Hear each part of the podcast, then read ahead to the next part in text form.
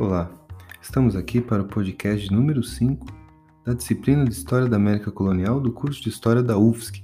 O podcast de hoje se intitula uh, O Protagonismo Indígena, que faz parte do segundo módulo da disciplina, que é o módulo sobre Conquista da América, História e Historiografia. Hoje teremos um podcast muito especial, um podcast diferente dos anteriores, pois contaremos com o áudio do pesquisador, né, do autor do texto que nós lemos, que é o professor Eduardo Natalino dos Santos, da Universidade de São Paulo. É, o professor Eduardo Natalino ele leciona História da América Pré-Hispânica e História Indígena Colonial e realiza pesquisas sobre cosmologias e histórias pré-hispânicas e coloniais produzidas pelas elites indígenas da Mesoamérica e dos anos centrais. Sobre sistemas defendeu tese de livre docência e se tornou professor associado nesse ano de 2020 ele é orientador do programa de pós-graduação em História Social da FEFELET, na USP, e um dos fundadores do Centro de Estudos Mesoamericanos e Andinos, o SEMA, e do Centro de Estudos Ameríndios, o CESTA.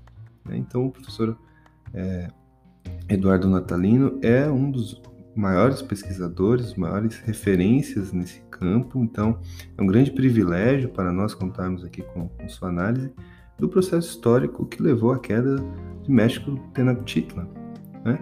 É, o professor Eduardo, esse áudio que nós uh, que foi cedido pelo professor Eduardo é, faz parte de uma aula que ele ministrou na Universidade de São Paulo, já nesse contexto da pandemia, né? E ele faz referência a algumas imagens, né, que fazem parte dos slides dessa aula. Então, excepcionalmente, nós teremos é, que, enfim, preferencialmente, acompanhar o podcast passando pelas imagens mencionadas nos áudios, né? Então vocês terão acesso no Moodle a um PDF com a sequência dos slides citados. Então a cada transição basta seguir para a página seguinte do PDF e assim ter acesso às imagens é, mencionadas, né? Ou a imagem mencionada e as informações mencionadas pelo professor Eduardo. Então, é, Bom podcast para vocês. Voltamos a conversar no final.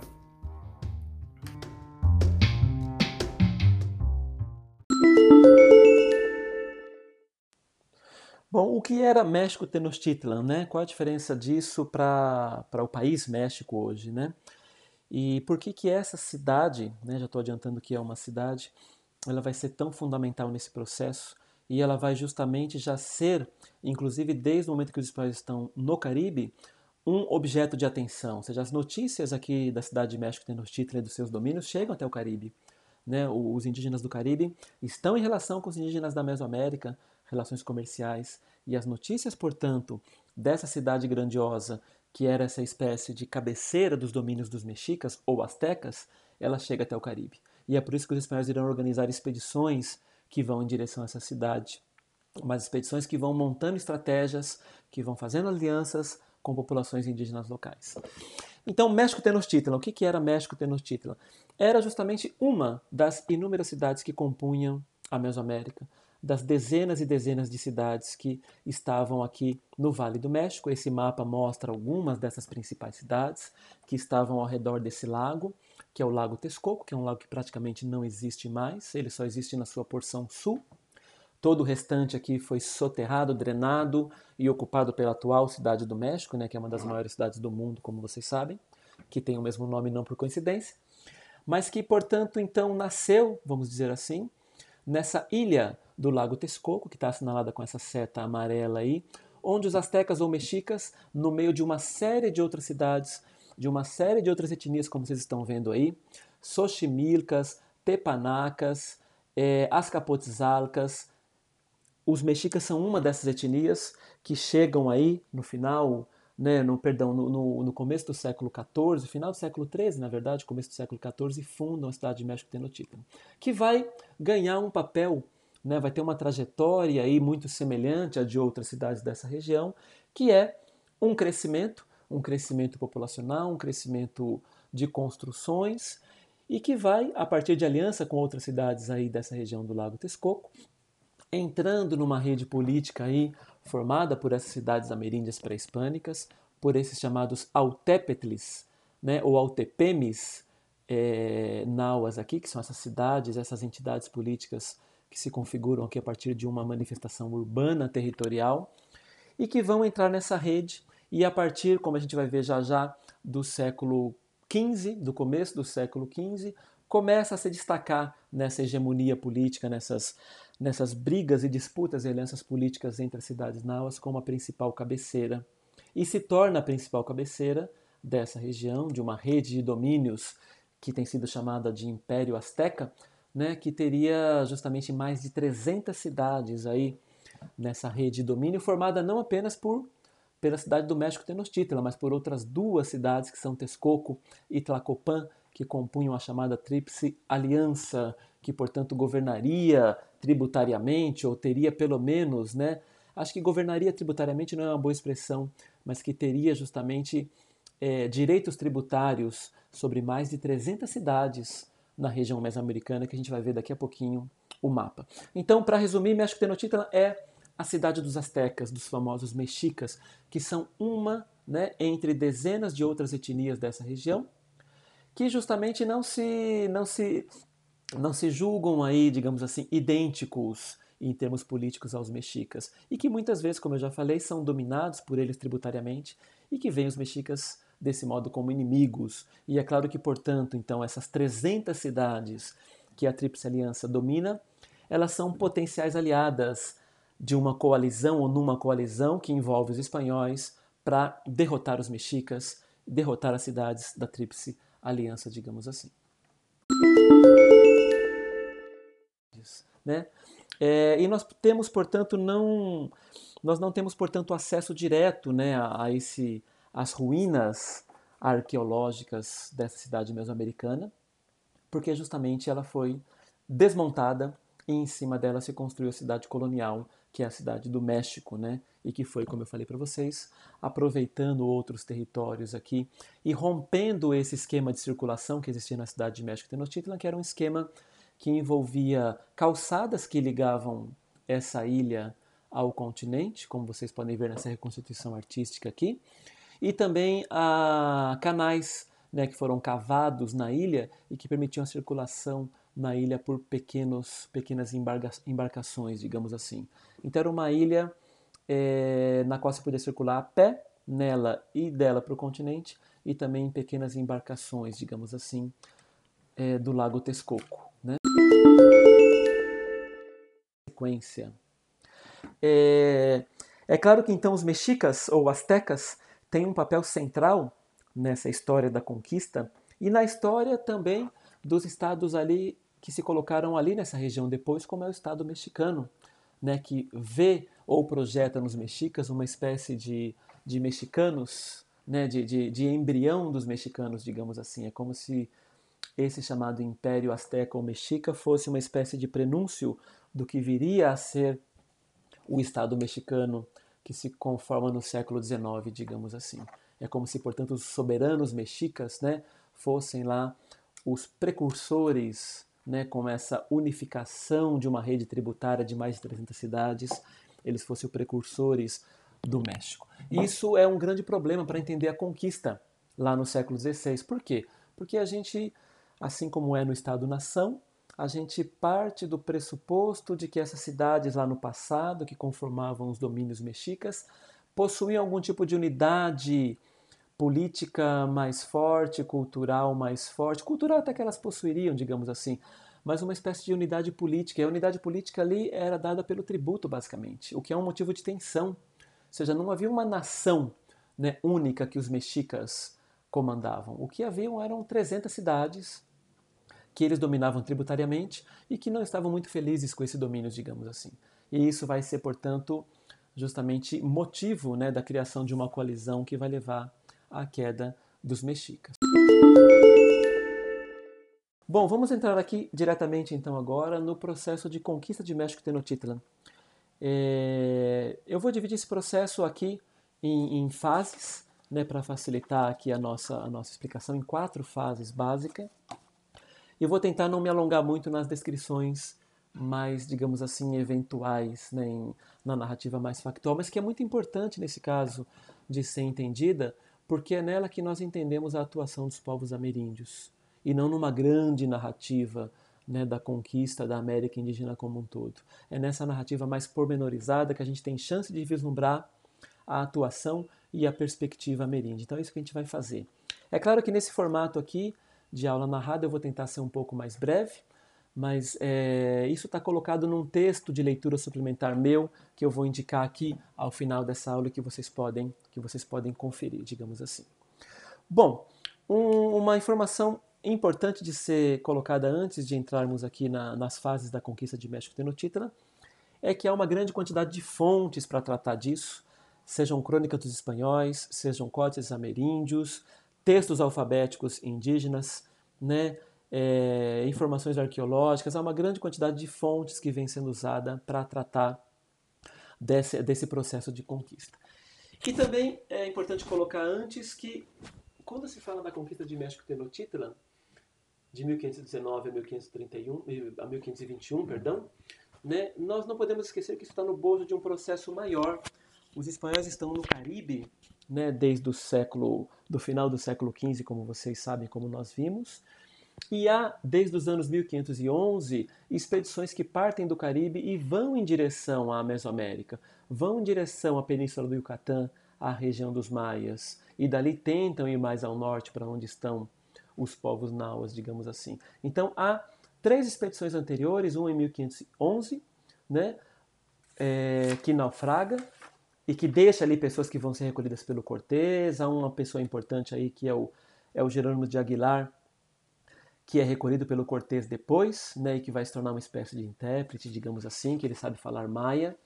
E há expedições também em 1517 e 1518, antes, portanto, a do Cortés, que acontece em 1519. E por fim, um último elemento que é importante ser colocado aí como, como uma espécie de contexto prévio a essas fases da conquista é que as doenças né, que nós vimos lá no Caribe, elas chegam na Mesoamérica antes dos próprios espanhóis, porque elas entram em redes comerciais, políticas de intercâmbio ameríndio, né, que conectam o Caribe com a Mesoamérica, com o norte da América do Sul, com os Andes. As doenças vão à frente dos espanhóis. Bom, então eu dividi a conquista né, de México Tenochtitlan, o processo de conquista de México Tenochtitlan, da queda dos astecas ou mexicas, em quatro fases.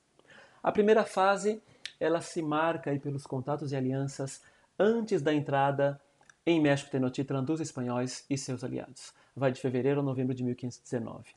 Ela começa, portanto, com a saída do Cortés de Cuba, né, com uma autorização já caçada do governador de Cuba para essa expedição. O governador havia autorizado essa expedição, o Cortés monta essa expedição, né, com particulares, com financiamento, contrata mercenários, angaria espanhóis que vão com ele, que chega então em Cozumel, né, como vocês veem nesse mapa aqui, em fevereiro de 1519. No entanto, né, é, é como se essa confirmação, essa, essa autorização para a conquista que o Cortés obtém do governador de Cuba, ela precisa ser confirmada em Castela e ela não é confirmada, ela é negada em Castela e o Cortés fica sabendo então que a resposta definitiva vai ser a negação por essa autoridade maior que está lá em Castela, apesar do governador local ter concedido previamente essa licença, e ele adianta a partida da sua expedição e vai. Ou seja, ele já sai com uma expedição, vamos chamar assim, ilegal,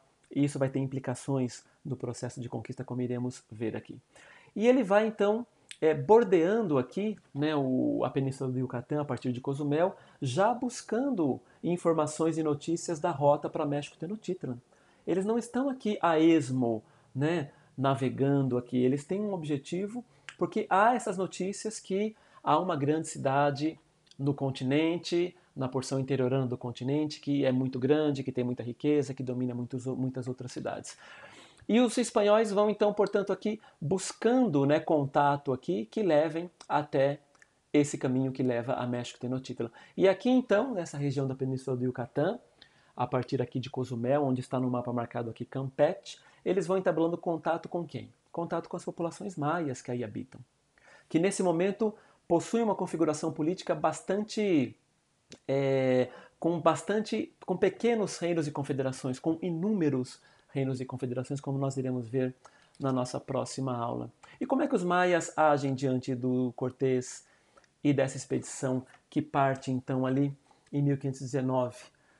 ela, ela reage de maneira, de, de maneira diferenciada, ou seja, dependendo de quem aqui os espanhóis entram em contato, com populações maias que possuem autonomia política, que, portanto, conformam seus pequenos reinos e confederações e cidades, por vezes esse contato é pacífico de troca de presente, e aí com um vizinho já é de briga, e com o outro vizinho já é de contato mais diplomático, digamos assim. E isso faz todo sentido, porque justamente a notícia que os espanhóis entabularam, por exemplo, algum tipo de diplomacia com os maias de Champonton, por exemplo, é fator para que outros maias reajam já de maneira diversa a eles, porque já imaginam que eles estão fazendo aliança com os maias para né, com certos maias para conquistar outros maias. Então esses outros maias reagem às vezes de maneira é, já mais aguerrida em relação a um contato anterior que poderia ter sido ter sido mais diplomático, digamos assim. Então essa rota aqui que vocês veem vai da ilha de Cozumel até Veracruz e Sempoala, que é quando eles entram, quando eles adentram o território, ela vai então aqui bordeando o litoral do Yucatán e depois aqui do Golfo do México. E nesse, nesse trajeto aqui, o que eu gostaria de destacar apenas duas coisas, então. Eu gostaria de destacar, então, o que eu mencionei lá do Jerônimo de Aguilar, que vai, então, ser um maia que é recolhido pelos espanhóis aqui, que aprendeu nesses anos, ele é de uma expedição anterior, lá de 1511, que naufragou. Ele aprendeu a falar maia aqui yucateco, então ele se torna um intérprete importante nessa região aqui.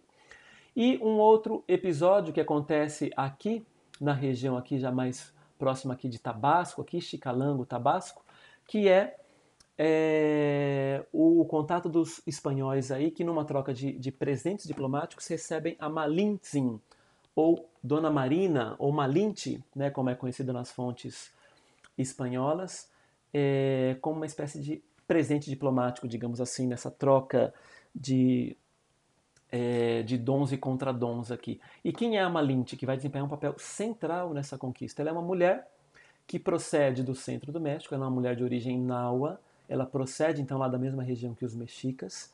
Ela foi enviada para essa região, não se sabe como, talvez como cativa de conflitos, ou talvez como algum tipo de diplomacia e também de troca de, de presentes, casamentos. Mas o fato é que ela então é uma indígena naua, que fala o náhuatl, portanto, que é a língua dos astecas, e que estando nessa região maia aqui por muito tempo, aprendeu a falar o maia e o cateco também. Então é ela que vai ser, junto com Jerônimo de Aguilar no primeiro momento, o principal aqui, os principais intérpretes do Cortés e da sua expedição.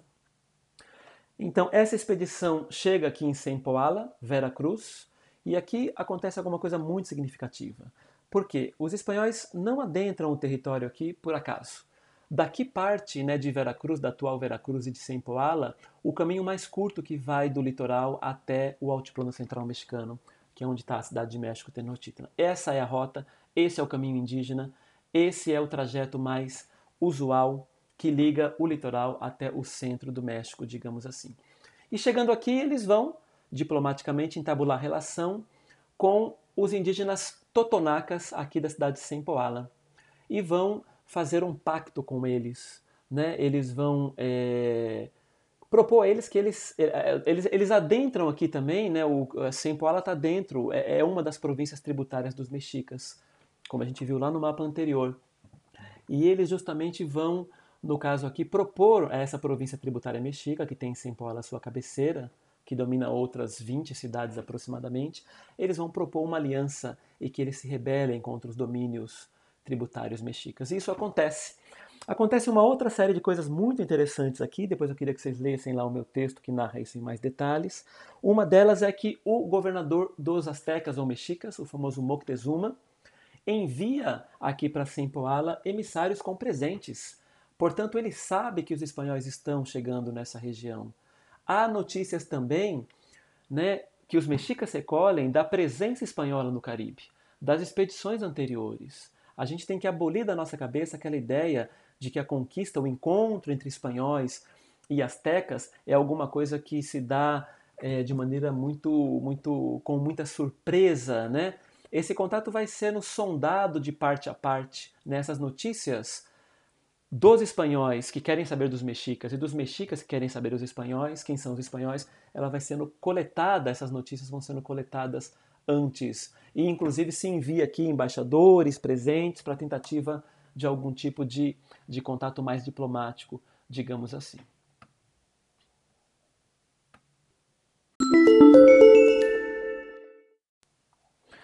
Bom, e essa, essa, essa expedição segue então ali de Sempoala, depois desse contato com os Totonacas, ela vai em direção a Tlaxcala. E olha que interessante, porque ela já vai em direção a Tlaxcala com 1.300 Totonacas, junto com os 300 espanhóis, talvez, digamos assim. Então aqui já cabe uma questão muito interessante para o nosso curso e para esse primeiro módulo, que é: se trata de uma conquista espanhola sobre astecas ou mexicas, ou se trata já de uma conquista aqui naua hispânica contra os mexicas, que vai, portanto, envolver muitos e de maneira muito central a outras populações aqui do centro do México, né? Totonacas e Nauas, a gente vai ver daqui a pouquinho. Então, os indígenas aqui totonacas já são maioria né, quando essa expedição vai em direção a Tlaxcala em agosto de 1519. E eles vão já em direção a Tlaxcala, não por acaso também, eles não estão indo a esmo, eles estão indo para quem ele sabe que são os mais aguerridos e mais próximos inimigos dos mexicas, que são os tlaxcaltecas. E esse contato é feito com os tlaxcaltecas de maneira muito diplomática, né?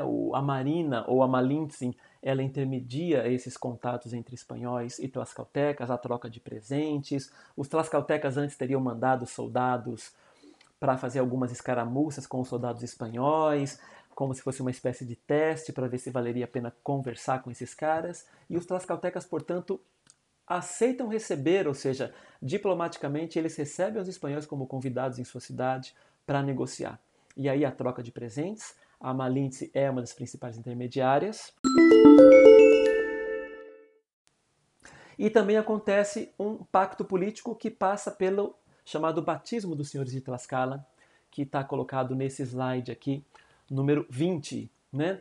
que mostra os senhores tlaxcaltecas, os quatro senhores tlaxcaltecas e as autoridades espanholas e a Malinche participando desse ritual aqui de batismo. Isso poderia fazer a gente pensar no seguinte: é, bom, não, mas então aqui os espanhóis estão dominando tudo, né? Os tlaxcaltecas estão aceitando se batizar, digamos assim, então os espanhóis estão no controle total desse processo, né? Eu diria que não. Né? De que maneira os espanhóis estão entendendo esse batismo e de que maneira os tlaxcaltecas estão entendendo esse batismo. Os tlaxcaltecas e totonacas estão fazendo pactos né, com esses novos aliados políticos. E esses pactos são tanto troca de presentes à maneira indígena, como são também aqui alguns rituais à maneira espanhola, digamos assim. Os indígenas não são refratários necessariamente a coisas que são exteriores à sua cultura. E tudo isso, portanto, constitui uma série de pactos de diplomacia que envolvem rituais e procedimentos de origem indígena e de origem cristã que vão construindo essa aliança entre espanhóis. Tendo, portanto, consolidado aqui esse pacto entre tlaxcaltecas e espanhóis, e que, lembrando, já envolvia totonacas, nós temos, portanto, uma colisão aqui já formada de, de alguma maneira por três principais vertentes né, espanhóis, totonacas e tlaxcaltecas, que fazem o quê? Vamos em direção à cidade do México, vamos lá conversar né, com esses com esses mexicas. Né? Os mexicas, por enquanto, estão numa postura bastante de observação dos movimentos desses possíveis inimigos. Já está uma província rebelada, que é a província dos Totonacas, o Totonacapan, lá de Sempoala. Os Tlaxcaltecas eram uma província não dominada pelos mexicas, como eu mencionei lá atrás. Então nós estamos aqui uma província rebelada, uma província independente e esses novos atores que são os espanhóis, com suas espadas, com seus cavalos, com seus canhões, com as doenças que os indígenas associam a eles, com todo, portanto, uma conjunção de fatores que mostra muitas forças e que os mexicas estão talvez aí lendo essas forças, pensando sobre elas, analisando essas forças e querendo conversar com elas antes de começar também uma guerra né, contra esses inimigos, que vem se mostrando sim como uma configuração relativamente poderosa que vai se colocando. E essa configuração é, de alianças aqui, ela vai então ter como eixo central, ter como objetivo central chegar em México Tenochtitlan.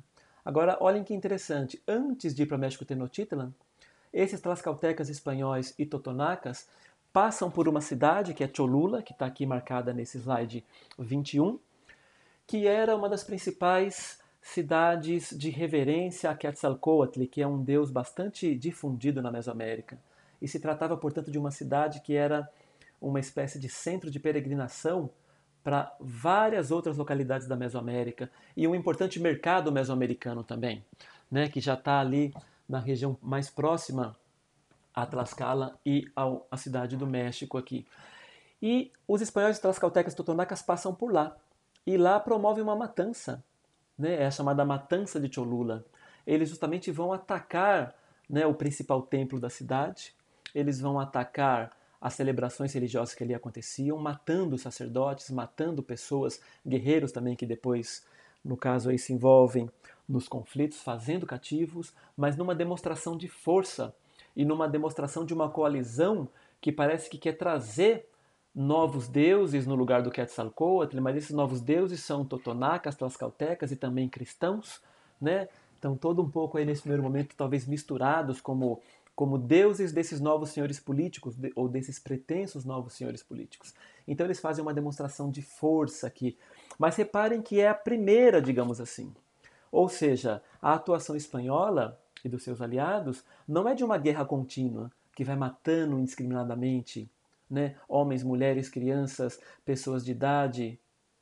É uma atuação que justamente que é o domínio político. E o domínio político passa aqui pela negociação com as elites, pelo tributo. Não tem muito sentido, portanto, mesmo para os espanhóis, e mesmo para uma visão bastante exploradora que eles vão colocar é, para valer aqui na América, do trabalho indígena, não tem muito sentido matar todos os indígenas, não tem muito sentido dizimar as populações indígenas, porque não tem quem trabalha, não tem quem paga tributo, não tem súditos para as novas conquistas. Mas, ao mesmo tempo, demonstrações de força e de poder e matanças muito cruéis, muito chocantes, digamos assim, são usadas como forma de demonstração de poder. É como se os espanhóis, tlaxcaltecas e totonacas, estivessem aqui fazendo uma demonstração de força e poder antes de ir lá conversar com os mexicas, digamos assim.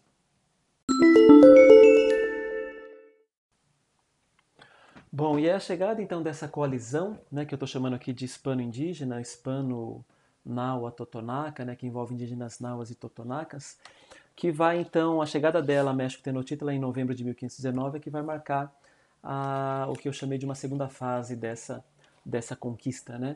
E como é que eles chegam em México Tenochtitlan? Como é que eles são recebidos? Né? Eles chegam pela região sul do Lago Texcoco, que nós vimos no mapa anteriormente, lá nos primeiros slides, é, e vão ser recebidos, vão pedir audiências diplomáticas, primeiro com o senhor de Texcoco, que era uma das cidades da Tríplice Aliança, que vai negociar a entrada deles em México Tenochtitlan, que acontece em novembro então de 1519. E eles entram, portanto, como convidados. E quem entra não são todos espanhóis, todos indígenas, né, daqueles 10 mil indígenas e 500 espanhóis que estariam nessa coalizão nesse momento. Quem entra são lideranças, né, alguns guerreiros, são os principais, digamos assim, que entram, uma centena, uma centena e meia de pessoas, e que são convidados né, dentro aqui de México Tenochtitlan, que estão aí na, no, nos palácios dos governantes mexicas, digamos assim, participando de, de cerimônias, de festas, de rituais e é assim que eles estão ali, lideranças espanholas, tlaxcaltecas e totonacas, digamos assim.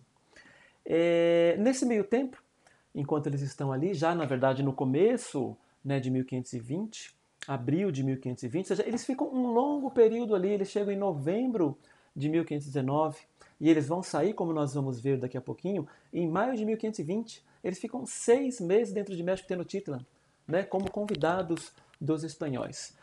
Só que nesse meio tempo, justamente, é, em abril de 1520, chega ao continente uma expedição chefiada por um espanhol chamado de Panfilho Narvaez, que chega ao continente com 1.400 soldados, 80 cavalos, 90 arqueiros, cerca de 60 arcabuceiros, 20 canhões e mil indígenas de Cuba para fazer o quê?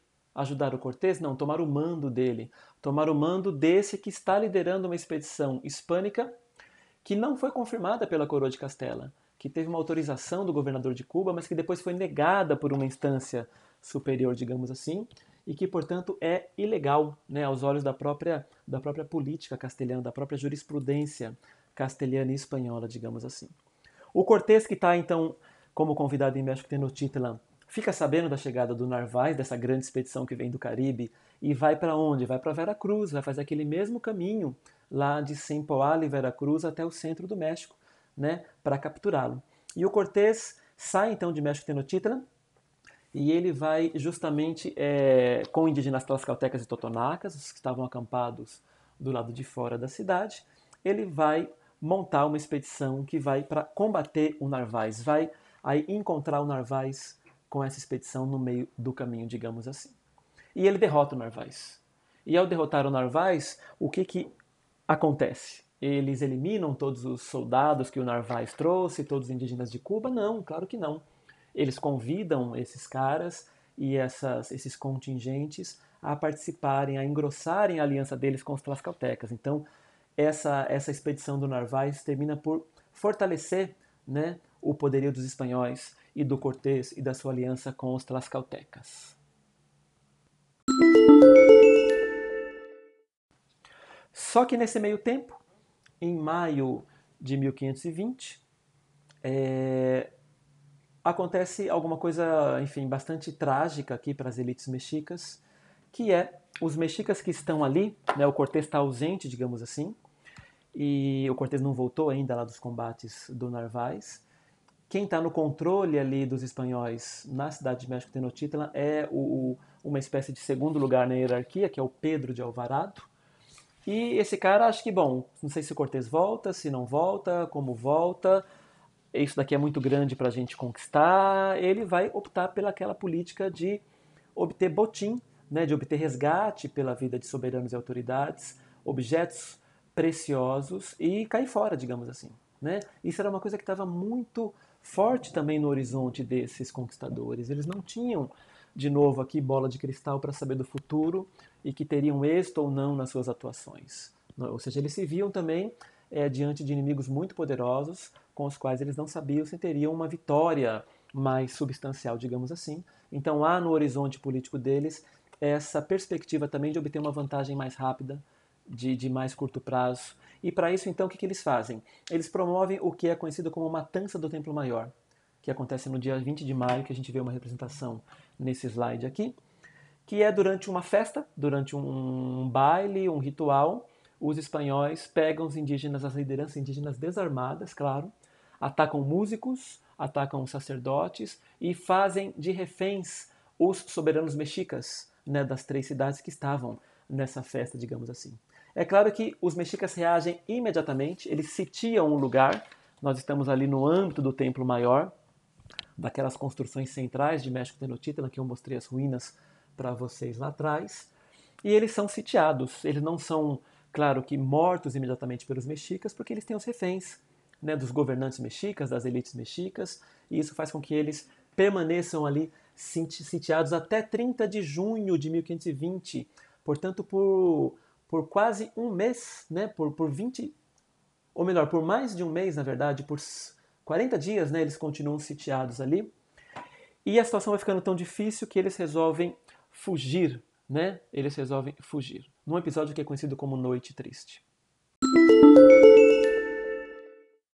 E os espanhóis, então, eles resolvem é, fugir. Né? Eles resolvem fugir. Nesse meio tempo, o Cortés voltou né, e a decisão é fugir. Né? E essa fuga é bastante prejudicial aos espanhóis, ela é bastante catastrófica aos espanhóis.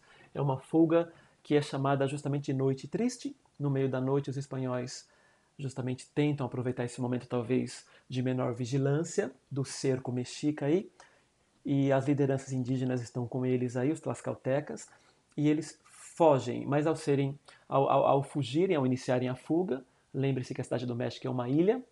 Eles têm que fugir pelas calçadas que ligam essa ilha à margem do Lago Texcoco e eles são descobertos. E aí mexicas e aliados caem em cima deles e eles quase acabam com os espanhóis e os seus aliados, que logicamente vão sendo ajudados pelos indígenas aí que estão do lado deles, por tlaxcaltecas, totonacas que estavam acampados fora da cidade do México, e vão sendo combatidos pelos mexicas e seus aliados. Ou seja, aí se desencadeia, digamos assim, uma guerra mais ampla entre todos aqueles indígenas aliados a espanhóis, tlaxcaltecas e totonacas, e todos os indígenas aliados a mexicas. Qual é o resultado disso? O resultado disso é que morreram né, entre o começo da fuga dos espanhóis e eles vão fugir em direção a Tlaxcala. É claro que os principais aliados são os tlaxcaltecas, o refúgio que eles podem conseguir aí é Tlaxcala, eles vão em direção a Tlaxcala. Então, nessa fuga de México Tenochtitlan e no caminho para Tlaxcala, que eles continuam a ser atacados pelos mexicas e seus aliados, morrem cerca de mil castelhanos, quatro mil indígenas aliados, num total que era nesse momento de 1.600 castelhanos e aproximadamente 7 mil indígenas.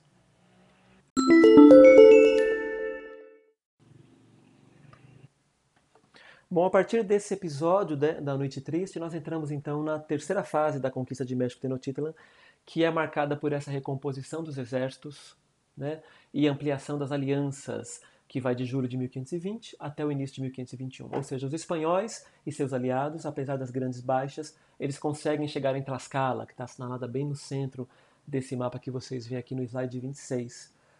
É... E os mexicas, de alguma maneira, e seus aliados deixam de combater Tlaxcala, dão uma trégua para Tlaxcala, voltam para México Tenochtitlan. Né? Há uma série de problemas que eles têm que enfrentar, as epidemias estão começando a atuar aí. Há muitas províncias dominadas pelos mexicas e aliados que pararam de pagar tributo no meio dessa confusão toda. Então, os mexicas já têm problemas é, próprios suficientes, então eles não vão até Tlaxcala, né? eles vão perseguindo os espanhóis aliados até quase lá, mas a partir das imediações de Tlaxcala eles desistem e os espanhóis aliados se refugiam ali. E aí parece que até que os tlaxcaltecas considera consideraram entregar os espanhóis para os mexicas, né, como um sinal de, de trégua desse conflito que havia sido iniciado. Mas parece que depois de muitas discussões e conselhos se reafirma esse pacto espanhol-tlaxcalteca, né? Novas tropas chegam de Veracruz, além das tropas que o Cortés incorporou do Narváez, por isso que o número de espanhóis subiu tanto lá, como eu falei para vocês, né? Chegaram a ser 1.600 espanhóis, mas morreram mil no processo aí da Noite Triste, ficaram 600 espanhóis. Mas eles são recompostos por forças que chegam do, do, do continuam a chegar do Caribe agora para ajudá-los. É, e além disso, o, a estratégia muda. Né? Parece que pelas fontes tlascaltecas, pelos relatos tlascaltecas da conquista, os tlascaltecas de alguma maneira tomam aqui mais a dianteira né, desse processo que não vai resultar na conquista de soberanos, em capturar botins de guerra.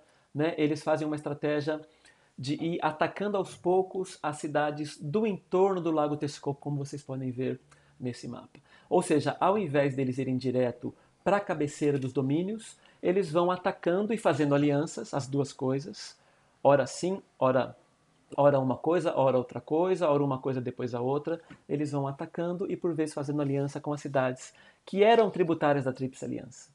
E aí então isso vai fazendo é, com que ocorra uma ampliação dessas alianças de julho de 1520 até 1521. Reparem que de novo aqui é um semestre inteiro desse processo, no qual tlaxcaltecas espanhóis, totonacas, não voltam a atacar diretamente mexicas. Eles vão atacando e propondo alianças com as cidades dominadas pelos mexicas, inclusive com cidades que eram antes da Tríplice Aliança, que era lá, né, digamos assim, as três principais cidades que controlavam os tributos daquele grande, daquele grande domínio tributário que eu mostrei para vocês e que eram os principais aliados dos mexicas, né, entre essas cidades, por exemplo, Texcoco.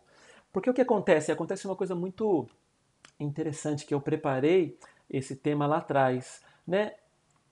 a, a, os reinos e confederações que tributam para os mexicas, texcocanos e, e, e os, o, os de Tlacopan, os tepanacas de Tlacopan, cidades da Tríplice Aliança, eles não estão felizes com isso.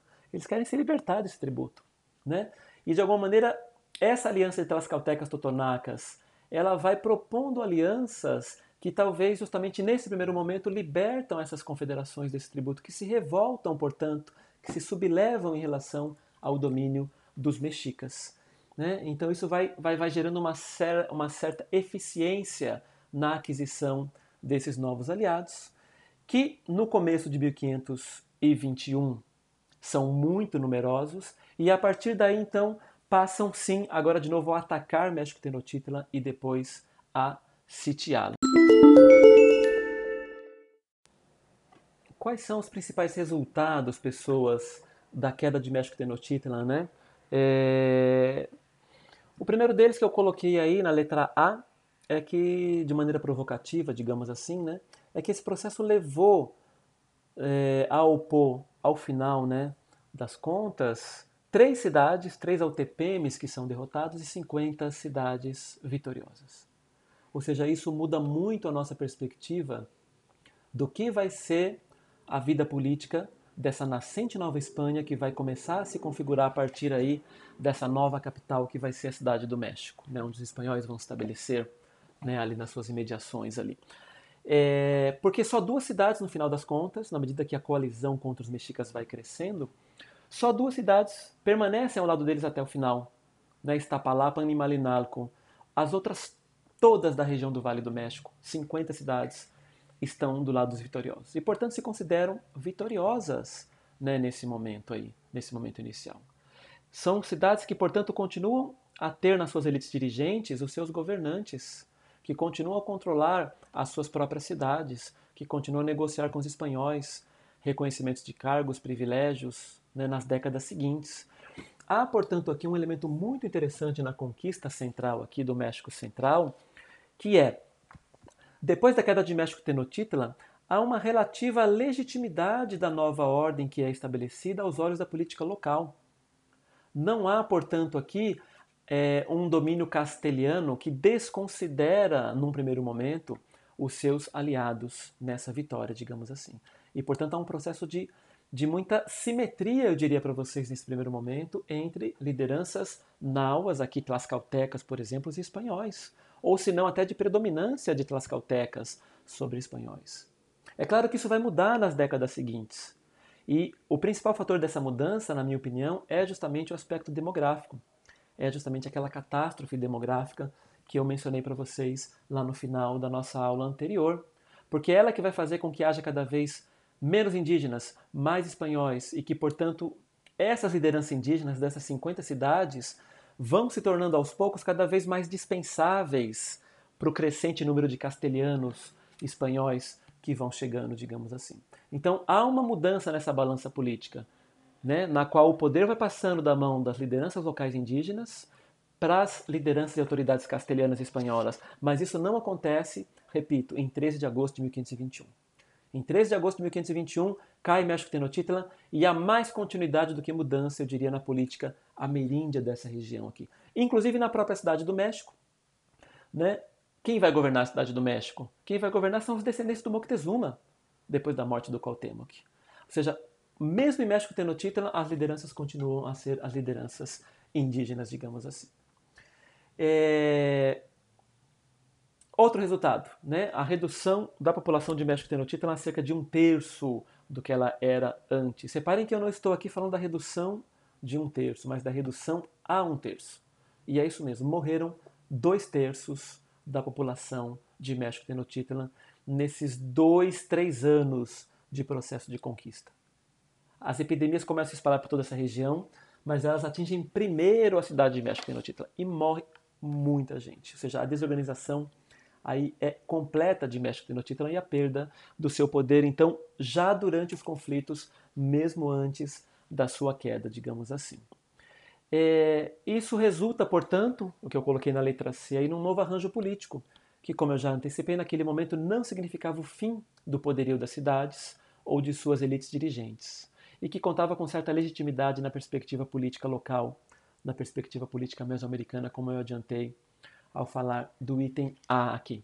E é a partir disso que vai se estabelecer o prosseguimento da conquista daquilo que vai se tornar a Nova Espanha, que vai ser ajudada pelos indígenas aliados, inclusive mexicas, contra outros indígenas considerados inimigos nesse primeiro momento, digamos assim.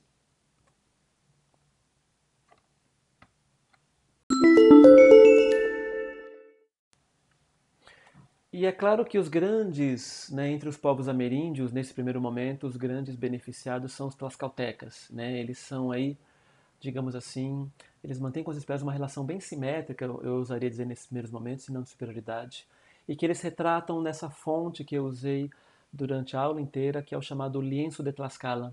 Né? É uma fonte que é uma espécie de lienço é um nome espanhol para lençol, para um grande pano, para uma tela, na verdade, para um grande um grande tecido que tem 3 metros por 4 metros de largura aproximadamente e que tem na sua parte superior, que é o que nós vemos aqui nesse slide, nessa espécie de cabeçalho aqui como vocês veem, toda uma configuração política, né, de, de, de aliança entre a coroa de Castela e todas as elites né, tlascaltecas que aí estão representadas em suas quatro em seus quatro grupos né, aí colocados.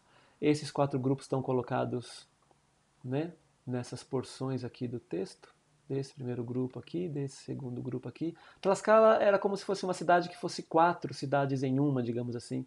Era uma cidade só mas ao mesmo tempo é como se ela fossem quatro municípios diferentes, com as suas lideranças, governos, etc.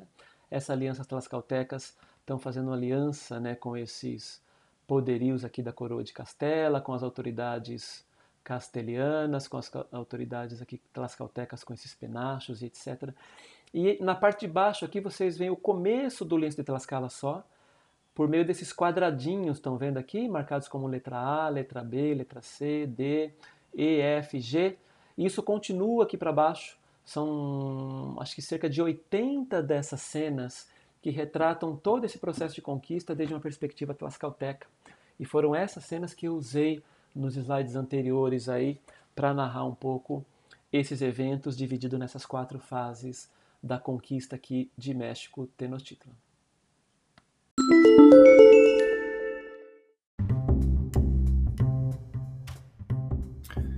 Bem, vocês contaram aí com a brilhante análise do professor Eduardo Natalino dos Santos, autor do artigo que nós lemos para o podcast de hoje, para essa semana, né? O artigo As Conquistas de México Tenochtitlan e da Nova Espanha, Guerras e Alianças entre Castelhanos, Mexicas e Tlaxcaltecas, né, que saiu pela Revista de História da Unicinos em 2014. Acho que fica claro que a descentrada do texto é que a queda de México Tenochtitlan foi resultado de uma coalizão né, entre castelhanos e centros políticos na ao é, que, para além da subjugação da antiga capital mexica, lançou as bases políticas e militares para a realização de, de conquistas posteriores. Né? Então, quer dizer, a, derrota do Império Azteca ela, ela não é resultado apenas da força militar castelhana. Está muito claramente demonstrado no texto. Né? tem então como objetivo principal esse texto, né, em contraponto aos modelos explicativos mais proeminentes da historiografia da conquista, né, é demonstrar que a conquista foi mais complexa do que as oposições simplificadoras entre indígenas, tomada como grupo, tomado, tomado como, tomados como um grupo uh, uniforme, né, homogêneo, e espanhóis, né, ou entre vencedores e vencidos evidenciando as convergências de interesse entre castelhanos e determinados grupos indígenas que se tornaram seus aliados. Então, a premissa teórica fundamental, né, um enquadramento que é muito importante, né, é que parte do princípio que é necessário analisar um fenômeno histórico como a conquista dos territórios americanos, e é isso que o texto tem a ensinar para além é, das circunstâncias específicas da conquista de México Tenochtitlan, né? enquadramento fundamental para a gente pensar a vastidão das experiências de conquista do território. Né? Então a gente, claro, numa disciplina como essa, nós não vamos analisar pontualmente todas as expedições de conquista, mas é importante a gente, claro, ter em conta é, os aspectos mais proeminentes de um episódio emblemático como é a conquista ali do Império Azteca, mas pensar também como esse tipo de experiência e análise dessa experiência permite uma reflexão mais ampla sobre o que envolveu, de um modo geral, a conquista é, da América. Né? Então, aqui ele parte de um princípio que é a, a, a necessidade de se analisar a complexidade das interações, das forças convergentes, e das motivações dos grupos e sujeitos históricos envolvidos, né? evitando-se assim projetar sobre o processo visões parciais em torno da exclusividade do protagonismo europeu, sem negá-lo, né? Uh, e também é, é, evitar a, a, presunção equivocada de que uh, espaços mais abrangentes foram inteiramente dominados a partir de êxitos pontuais de alcance mais restrito. Né? No caso, seria a, é, é, é uma a projeção muito comum de se pensar a conquista do Império Azteca como uma conquista imediata e automática de todo o território e de origem ao vice-reino é, da Nova Espanha. Né? Então, ficamos por aqui. Espero que tenham gostado. Agradeço imensamente novamente ao professor Eduardo Natalino dos Santos por ter cedido esse áudio para nós. Né? E nos encontramos já na, na próxima semana com o nosso encontro aí síncrono, como se diz. Né? Tchau e boa semana e obrigado.